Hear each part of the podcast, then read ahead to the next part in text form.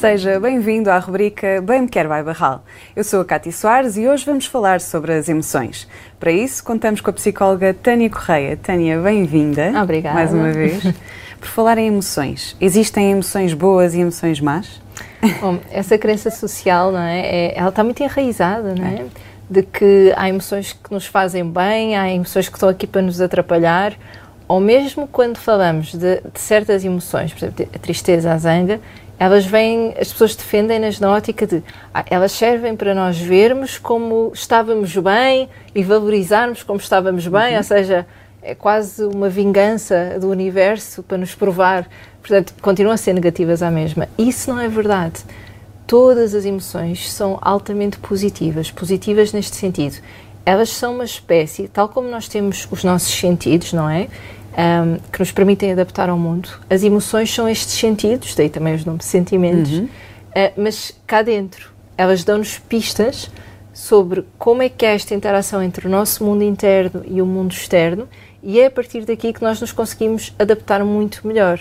Uh, nós precisamos é de ter uh, esta noção de qual é a função de cada uma para as sabermos usar. Se não soubermos, claro, que se, for, se nos focarmos só como é que me fazem sentir, Uh, não vamos lá, porque há umas que são mais intensas e até com a conotação que têm, porque, uhum. repara, quando nós éramos mais novos, e mesmo agora, uh, quantas vezes nós estamos tristes e dizemos, olha, que, vá, vamos comer qualquer coisa, uh, vá, vamos comer a tua comida favorita para te animar, animar. vamos ver, vai ver um bocado de televisão, uh, ou pelo outro lado de, o tal de queres que dê motivos para chorar, que já falámos, ai, que feia a chorar, ai, tão mariquinhas, portanto, estas conotações uh, que ficam extremamente negativas, estas associações que nós fazemos a quando eu senti esta emoção, as pessoas tentam, tentavam ou tentam afastar-me dela. Portanto, se me tentam tirar daqui, é porque elas são más. Porque é que estas pessoas gostam de mim, uhum. me iam afastar de algo que é bom para mim. Quando eu estou contente, não me fazem isso em geral. Portanto, é porque estas emoções, geralmente é mais a tristeza, a zanga, a saudade, elas são negativas e eu tenho que fugir delas. Uh, e a verdade, nós tivemos essa oportunidade de, de perguntar. Um, 53% das pessoas uh, era punida ou ralhavam com ela quando sentia as emoções. 14% eram ignoradas. Portanto, nós temos aqui uma percentagem muito alta de pessoas que, e perguntei até que ponto isso condiciona a relação que têm hoje com hoje as emoções uhum. e também disseram que não, que não têm boa relação com todas as emoções. Por isso, se quando eu sentia alguma coisa eu era punido. Não era validada, ou, não é? Exatamente. Ou era ignorado. Isto tem um impacto. É, então eu não quero passar por esta experiência porque vou ter dois trabalhos. O trabalho daquilo que eu já uhum. estou a sentir, que à partida eu, não, eu acho que não é positivo, e cá fora ainda vou sentir a solidão, a rejeição, este, este sentimento de eu estar a ser desajustada ou desajustado uh, ninguém quer, não é? Portanto, uh, há muito esta carga, não é? Associada às uhum. emoções. Então, se as emoções não são negativas, por exemplo, a tristeza, uh, não sendo uma emoção negativa, o que é que ela nos traz de positivo? Bom, eu, eu a tristeza eu sinto que é das emoções mais úteis que nós uhum. temos. Se nós pensarmos assim, as maiores conclusões que nós tiramos em relação a nós na vida, elas não surgem no momento que estamos no meio de um concerto, ali, não é? A sentir tudo ao máximo. Não elas aparecem neste momento, geralmente, em que há, por exemplo, uma desilusão, em que há alguma coisa que me incomoda, que me magoa, e é aqui que eu vou perceber mais sobre mim, que eu vou descobrir porque é que isto me magoa. Para eu chegar a essa conclusão, eu não tenho situação-conclusão, eu tenho situação, emoções, pensamentos e conclusão. Portanto, para nós chegarmos aqui, nós vamos precisar desta pista, que geralmente é a tristeza que dá, o que é que se passou aí dentro? Vamos saber mais sobre ti para tu te adaptares. Uhum. A tristeza, ela vai tornar-nos, eh, vai nos pôr mais fechados e este fechados é positivo porque se eu estiver aqui a ter esta conversa contigo e ao mesmo tempo estou a rever porque é que alguém me magoou, não vai acontecer. Eu agora estou focada nesta conversa que estamos a ter. Se eu não me fechar, se eu ainda estiver a receber estímulos, o meu sistema já está aqui não é, com um grande bloco para resolver e eu ainda a pôr mais coisas cá para dentro e mais coisas em cima. Portanto, ele diz: Olha, vamos reduzir a quantidade de estímulo. de estímulo, que é para tu te focares nisto que já tens em mãos. Vamos-te pôr um bocadinho mais lenta, porque se tu estiveres também muito acelerada, tu não vais ver todos, todas as perspectivas que a situação tem. Vais fazer tipo uma análise rápida e não chegas à profundidade. Portanto, uhum. vou-te pôr mais lento, e mesmo nós quando estamos tristes, é? nós notamos, a forma como nos movimentamos não é? fica mais lentificada para ajudar a ver os vários ângulos. Não é só por fora que estamos lentos, por dentro está a ver uhum. também como se fosse ali um, um movimento mais lento, mais ponderado. Um, vamos dar sinais ao exterior também de que tu podes precisar de apoio. É a forma como nós nos posicionamos até dá este sinal ao exterior de ok, se calhar esta pessoa hoje está a precisar de mais colo, de mais validação, mais acolhimento. Portanto, estas funções que a tristeza tem são o mais útil que há para o objetivo que nós temos. Se eu não souber estar com a tristeza, se eu ignorar este passo, há montes de informação sobre mim que eu perco. O que é que acontece se eu perco informação? Não é só de, ah, eu não me conheço, é mais profundo do que isso. É, eu não me conheço e ao não conhecer-me, eu não existo como sou no mundo real. Existe uma parte de mim que reage mais automaticamente do que uma parte que se conhece e é capaz de dizer: Olha, isto mexeu comigo por causa disto, o que é que eu quero fazer agora com esta informação? Eu quero partilhar, por exemplo, quero comunicar, por exemplo, ao meu parceiro ou à minha parceira. Isto magoa-me por causa disto, a partir daqui preciso uhum. que tentemos que seja desta maneira. Olha a riqueza de informação e a maneira como eu, a partir daqui, me vou adaptar ao meio e estar. Que se eu não fizer este processo, eu ando aqui, não é? E nós temos muito, ehm, muito esta tendência social. Uh, um, de transformar a tristeza em zanga, porque a zanga é mais fácil de se expressar, uhum. é mais uh, relativamente mais aceite pelos outros. Não é? Nós, pessoas zangadas, vemos a, todos os dias, a toda a hora. Pessoas tristes, é aquele pânico: o que é que eu faço agora com isto? A gravidade das pessoas não sabe uhum. gerir a situação. Sim, o impacto é diferente. É muito diferente. Então, nós vamos tentar, nós vamos acabar por transformar em zanga e expressar essa zanga, sendo que a zanga tem uma função completamente diferente e é aqui que mais uma oportunidade que se perde. A zanga, ela serve para nós defendermos os nossos direitos. Quando é bem usada, é eu sinto que alguém está a passar um limite, eu sinto que alguém está a tentar uh, enganar-me de alguma forma e então eu uso a zanga para comunicar, para eu defender este direito de não, eu não quero isto, eu preciso daquilo. É a zanga que me permite isto. Zanga não é agressividade descontrolada. Isso só acontece, por exemplo, quando há muita contenção da zanga, aí depois, quando ela surge, vem neste modo muito descontrolado. descontrolado. Ou quando há muita contenção de tristeza. As pessoas mais zangadas, geralmente, são as pessoas que estão mais tristes, na verdade. Só que como não processam isso como tristeza, porque acham que é negativo, porque não se sabem mostrar vulneráveis, que a tristeza envolve este lado de eu mostrar que estou num ponto um, a processar algo meu, eu mostrar que estou a precisar de colo. Isto às vezes também é, é, difícil, não é? Mostrar aos outros de que eu estou aqui, eu preciso de colo, eu tenho esta necessidade. Eu uhum. mostro a zanga. E a zanga tem o efeito oposto, ou seja, com a tristeza nós comunicamos que estamos a precisar de proximidade. É quase um eu preciso de ti agora. A zanga é eu preciso de criar aqui um bocadinho um muro para me proteger de alguma coisa que eu estou a sentir que me pode magoar ou afetar. Se nós, num momento que precisávamos estar tristes, ou seja, precisamos de contacto, vamos com a zanga, nós estamos a afastar os outros mais. quando mais uhum. precisávamos uhum. deles. E isto é um mecanismo, quando temos pessoas que têm uma crença muito forte de que um, estão sozinhas, de que ninguém, no fundo, as vê realmente, ninguém se consegue conectar com elas, ninguém as compreende, elas vão. Isto, esta zanga constante é uma forma de manter esta voz ativa, não é? O tal uhum. auricular que já falámos que nos diz não, tu só podes contar contigo, ninguém quer saber de ti, ninguém te vai atender. Eu depois zango, a outra parte afasta-se e esta voz, não é, vem deliciar-se com o banquete que eu acabei de servir. Vês? O que é que eu te digo há tanto tempo? Ninguém está aqui para ti, vês? Agora precisavas tanto que te compreendesse, olha, outra pessoa já se foi embora, só podes contar. Eu não te digo há quantos anos é que eu te digo isto. e vem daqui. É só uma forma destas crenças que nós temos continuarem a alimentar-se. Portanto, é fundamental sabermos distinguir isto a partir da função. Porque mesmo que eu, te, que eu me sinta a começar a ficar zangada numa situação, se eu parar para analisar, uh, ok, tu precisas agora de defender os teus direitos ou precisas uh, de perceber o que é que te magoou. E às vezes eu já estou a começar a ficar zangada e percebo, não, isto não é uma questão de defender direitos, isto é uma questão agora de eu fazer este processo. O que é que se ativou em mim? Uhum. Que gatilho é que isto tocou? Que parte da minha história é que isto me me trouxe agora cá, cá para fora. Portanto, se eu conseguir fazer este processo, eu vou estar triste e aí sim, entendo e comunico ao outro e até se pode criar uma situação de proximidade. Se vou pela zanga, não tirei conclusão nenhuma, estou a tentar defender direitos, que não houve uma violação de nenhum direito meu. E eu estou naquela luta e a outra parte também depois vai estar... Repostar. Exatamente, a atacar-me para se defender uhum. e não saímos disto. E o medo e a, e a, emoção do medo, como é que pode ser usada também nestas situações? O medo é, é daquelas emoções de dupla função e que só como ninguém nos ensina que ele tem esta dupla função, nós pensamos medo é sinónimo de para, estás em perigo.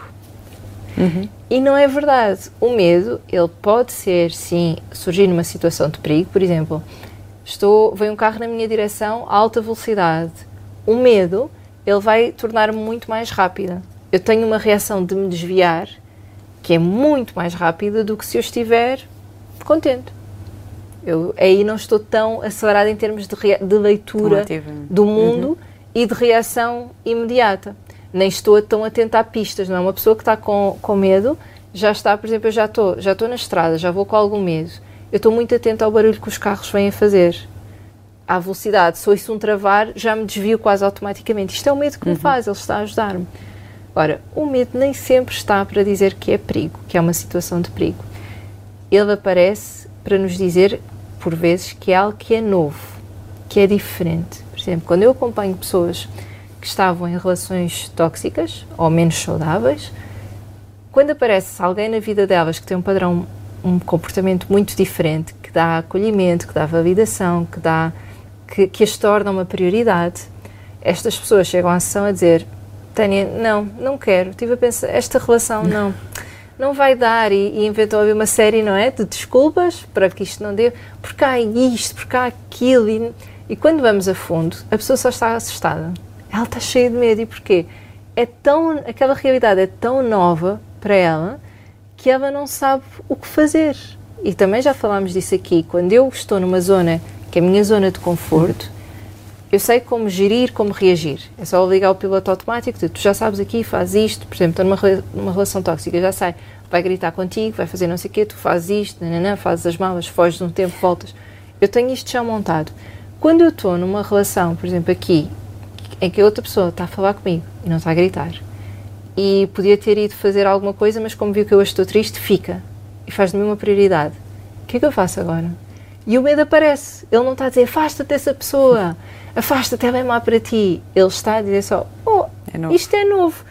E esta novidade, que é que, que, é que ele está, ele, ele no fundo está a tentar ajudar em, olha, vamos ter que ir buscar recursos novos para lidar com isto. Temos que ir buscar informação, se calhar tens que ver outras realidades, se calhar tens que falar com alguém, tens que perceber como é que, como é que isto pode ser gerido. Se eu não souber fazer a leitura, é tal situação. Vou ter a pessoa que chega à relação a dizer acabei a relação, não ia dar, quando não, aquilo tinha tudo para resultar, ia ser super positivo. O medo não estava a afastar de algo negativo, só estava a avisar que era novo para nós. E mesmo com as nossas crianças, a diferença que faz trabalharmos isto desde cedo, não é? Porque há a criança que vai experimentar algo novo, está assustada, como ainda não sabe isto, pensa que estou com medo é porque não é para fazer, uhum. vou pôr-me em perigo. E se nós alimentarmos esta ideia, não é? Estamos a fazer essa. Não faças, porque isso é perigoso para ti. Estás a sentir medo? Recua. Depois temos os adultos que depois mesmo em termos de trabalho, no futuro, por exemplo, há uma oportunidade nova, ai, tenho medo. É para parar. Ai, ia fazer isto, mas tenho medo. É, e não, é tenho medo porque é novidade. Preciso. O medo vai ajudar-me, vai me tornar mais rápido. Qualquer pista que aparece, quando nós estamos com medo, nós agarramos logo essa pista e conseguimos elaborar muito mais uhum. do que se não tivermos. Agora, medo é muito diferente de pânico o, o pânico é este medo do medo. Eu, quando começo a sentir que não é suposto estar com medo, eu começo aqui a escalar: estás com medo e não devias estar com medo. E aí vem o pânico, não é? Eu desorganizo-me por completo. Que não haveria se eu processasse desde o início. Não, é medo uhum. e validasse. Normal, é novidade ou, ou é perigo, eventualmente. E também desta contenção emocional vem muitas vezes a ansiedade, não é? Que é este acumular de emoções em que elas vão entrando, mas elas não são processadas. Elas são atiradas para uma espécie de armário, não é? Que existe cá dentro e nós vamos atirando lá para dentro e fechando a porta. E fechando e fechando. Uh, e elas têm que sair de alguma maneira. E o que acontece geralmente é essa maneira é através de sintomas físicos. Não é? Como não sai nesta expressão, o meu corpo transforma aquilo, coração muito acelerado, o nó na garganta, a, a boca seca, um, a respiração é muito alterada também, uhum. sentir mesmo que vou desmaiar, que vou morrer. Uh, essa ansiedade e os ataques também de pânico vêm muito de existir uma série de emoções que nós não paramos para olhar devidamente para elas, para estar com elas, para perceber o que é que elas nos estão a tentar comunicar e como é que podem ser usadas. Não é só, faço este parênteses, não é só identificar. Identificar não chega. Eu preciso de identificar e usar, tirar o proveito daquela emoção. E eu só vou usar o que sei para que é que serve. É? Já falámos disso. É? Posso dar-te aqui o instrumento mais maravilhoso e dizer-te: usa, isto é fantástico. Mas é fantástico para quê? para usar no cabelo, para limpar o chão. O que é que se faz com isto? Nós precisamos de saber. Portanto, é fundamental para nós não termos estes casos que infelizmente são cada vez mais comuns, não é? Crianças com ansiedade, cada vez mais cedo. Também já temos crianças muito pequeninas, não é? Estamos a falar de crianças tipo 2, 3 anos que começam com estes sinais de, de ansiedade. Um, e portanto, nós precisamos, para isso não acontecer, trabalhar essas emoções desde muito cedo. Como é que os pais podem aprender a fazer esse processo de trabalhar as emoções da criança? Bom, primeiro começando por si, não é verdade? Uh, nós não conseguimos, eu dificilmente vou ensinar tipo, a tocar viola sem saber tocar também. É muito difícil que isso venha a acontecer. Portanto, a base é primeiro trabalharmos as nossas próprias emoções. Aquilo que se chama inteligência emocional. É fundamental nós termos inteligência emocional nas relações. Uh, a inteligência emocional, o que ela nos diz é que o conceito em si é eu poder usar as emoções um, a meu favor, no sentido de, numa maior adaptação e melhor adaptação ao mundo, usá-la nas minhas relações. Portanto, eu uso estas pistas emocionais em que identifico o que eu sinto, o que os outros sentem, para chegar aqui ao melhor desfecho possível. Vários autores dizem-nos que apenas 20% uh, das pessoas, por exemplo, que têm sucesso, nessa pessoa apenas 20% é explicado uh, pela formação académica, vamos dizer assim. 80% é explicado pela inteligência emocional. As pessoas mais bem-sucedidas têm 80% daquilo que conseguem foi devido à sua inteligência uhum. emocional. Sabemos hoje em dia que tudo o que são as chamadas soft skills, ou seja, resiliência, comunicação, negociação, liderança, resolução de conflitos, uhum. tudo o que são as soft skills, vem, elas nascem a partir da inteligência emocional. Portanto, quando nós, enquanto pais, estamos a, a, a transmitir isto aos nossos filhos, nós estamos a trabalhar o equilíbrio deles psicológico, por sua vez também influencia muito o físico, e também a parte cognitiva, a possibilidade da criança aprender, de estar desperta para o mundo vem muito deste equilíbrio também que existe emocional e até de sucesso no seu futuro. Seja isso o que for, tá bem? O sucesso aqui não é avaliado por, ai, mas é CEO desta empresa. não, não é por aí. É a pessoa estar onde sente que precisa de estar. É muito através desta, desta leitura. Portanto, primeiro, antes de pedirmos, filho, fala sobre o que tu sentes, virar cá para dentro. Como é que eu trabalho as minhas emoções? como é que em geral eu as expresso. Um, é muito comum, e também já falámos aqui disso, quando eu pergunto aos pais, então eu falo sobre as suas emoções, dizem não, não, eu pergunto, mas eu pergunto muito. Só que isso não basta, porque o canal está fechado. Nós precisamos desta reciprocidade.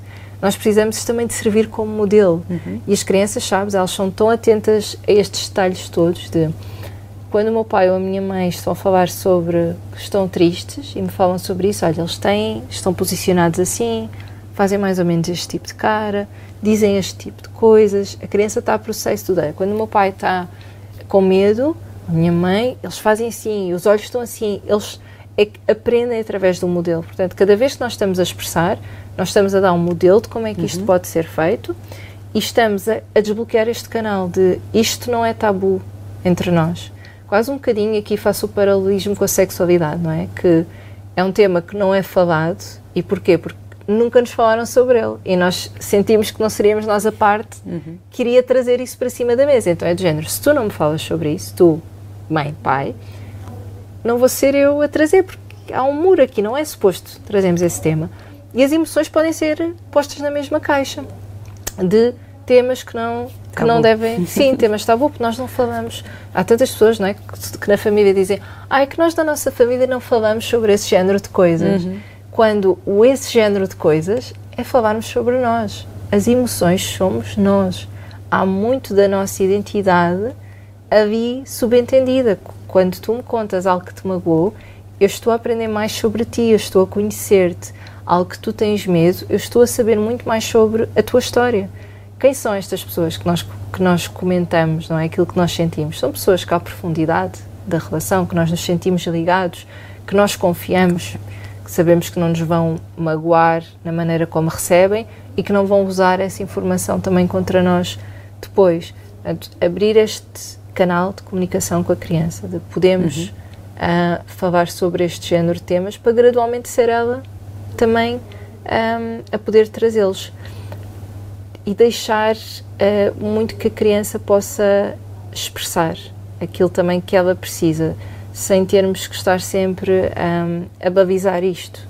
Uh, de, não, ok, tu não podes sentir com esta, com esta intensidade toda. É muito comum nós termos esta sensação de que, bom, eu não posso fazer isto, senão uh, vou deixá-lo muito muito, vou deixar que ele vá para uma zona muito profunda da tristeza. Isso é a nossa percepção como acumulamos tanta coisa, o tal armário está tão cheio, quando nós queremos puxar uma pontinha de eu só quero mesmo este item aqui, só vou abrir assim, cai tudo. E então, as primeiras vezes, quando, por exemplo, as pessoas têm acompanhamento e nós desbloqueamos a tristeza, a primeira vez, elas ficam profundamente tristes, porque é algo muito intenso. Quando ficam zangadas a primeira vez, não é aquelas pessoas com perfil que aparentemente nunca se zangam, quando ficam zangadas a primeira vez, elas ficam depois zangadas mesmo a sério, porque vem tudo de uma vez. Se a criança for processando um bocadinho de cada uhum. vez, isso não acontece com, com essa intensidade toda. Então, quando os nossos filhos partilham as emoções que estão a sentir, o que é que nós devemos fazer? É muito esta, o acolher e o validar, não é? Eu, eu dar espaço, uhum. uh, não transformar aquilo sobre algo em relação a mim, porque falámos também no outro episódio, se eu tiver Sim. a culpa muito ativa de mas ele ficou assim porque eu é que não consegui que ele se sentisse diferente, eu é que devia ter feito, uhum. eu é que... Não, podermos validar, olha, é natural sentir culpa, se calhar existem aqui coisas da tua história que não estão uhum. tão bem resolvidas, mas agora não é sobre ti. A criança está a falar sobre ela, sobre o que ela precisa, vamos focar nela. E dar-lhe esta margem de ela exteriorizar o que ela sente, o que ela está a viver e nós validarmos, estarmos a dizer, olha, é natural sentir-se assim, eu compreendo, uh, sem ter que dizer uh, se devia ou não devia sentir, se é exagero, se não, é, não, não há exageros, é o que ela sente, ponto. Sem termos medo, como eu dizia, dela experienciar a emoção por completo. O que nos magoou a nós também, lá atrás, quando sentíamos as emoções, era como nós ficávamos a senti-las senti sozinhos. Uh, para nós é um lugar de dor e de solidão não é? Porque eu ficava triste, mas guardava para mim. Então eu tenho esta sensação que a solidão é muito pesada, porque é o tal armário cheio, e de que é um lugar onde eu estou só eu e a solidão e a, e a emoção. E não é verdade que se nós tivermos um processo acompanhado, a criança pode estar profundamente triste, ela pode estar a chorar e ainda assim estar confortável. Confortável no sentido, estou a fazer este processo, estou a exteriorizar, mas estou a sentir-me apoiada, estou-me a sentir amada. A criança está bem, não precisamos de ter esta pressão de oh, eu tenho que te tirar daqui, eu tenho que te afastar desta dor. Ela não está em sofrimento, ela está a fazer um processo.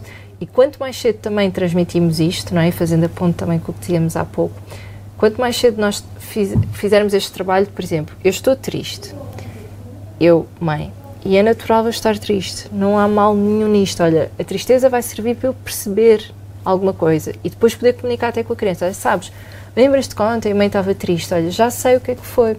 É isto, também fica. Isto magoa-me, este tipo de situações, aquilo uhum. que a minha vizinha disse, né? isto magoa-me, lembra-me, não sei o quê, por isso é que eu fiquei triste. Passarmos esta mensagem de está tudo ok, é ficar. E não, e não há mal a criança ver uh, o pai ou a mãe chorarem. Não, de todo. Claro que não estamos a falar numa situação, imagina uma depressão, uhum. em que a pessoa está depois o dia praticamente claro. todo. Não é esse nível, não é? Agora, chorar dentro deste nível saudável de olha, isto magoou-me, aqui estou a chorar. Não, pelo contrário, é tal situação. Abrir o canal. se eu chorar à frente do meu filho, da minha filha, ele ou ela também vai ter à vontade para o fazer à minha frente. Portanto, é muito saudável que isto esteja desbloqueado. Muitos de nós viram os pais chorar as primeiras vezes, por exemplo, já muito crescidos, e o pânico que para nós é: uhum. tu afinal também chora. O que é que eu faço agora? Não é esta ideia de estás a chorar, estás mal, estás perdido.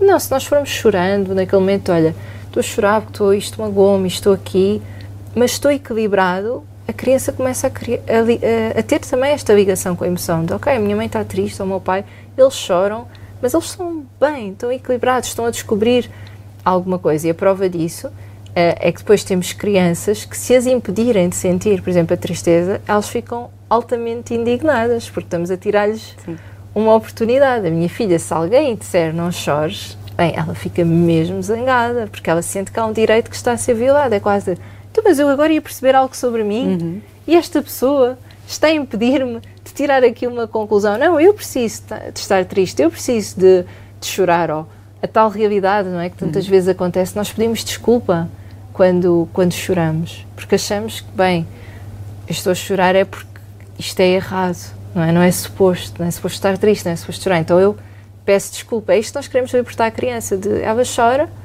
e está confortável, não tem que pedir desculpa. Eventualmente agradece ao outro, no sentido de reconhece de, que bom que estás aqui comigo enquanto eu, enquanto eu estou neste processo, sabe bem ter a, uhum. fazer o caminho com alguém ao lado, não é? Mas ao ponto de pedir desculpa, de sentir que está a fazer algo errado, não. Ora, o que acontece uh, muitas vezes aqui é que depois nós não temos pais, educadores, com a disponibilidade necessária, além da parte da sua história, das crenças, temos depois também a dificuldade que muitos pais não estão disponíveis emocionalmente devido à grande carga não é, diária que têm em cima. Então, por vezes, esta sensação tenho, eu até quero, eu já aprendi como, mas eu sinto-me tão afogada ou tão afogado, tão sobrecarregado que eu não consigo fazer esse trabalho. Obrigada, Tânia. É precisamente sobre isso, a carga mental, não é? No fundo, a gestão invisível das tarefas que temos por realizar, que vamos falar no próximo episódio da nossa rubrica Bem Me Quer by Barral. Por isso já sabe, não perca.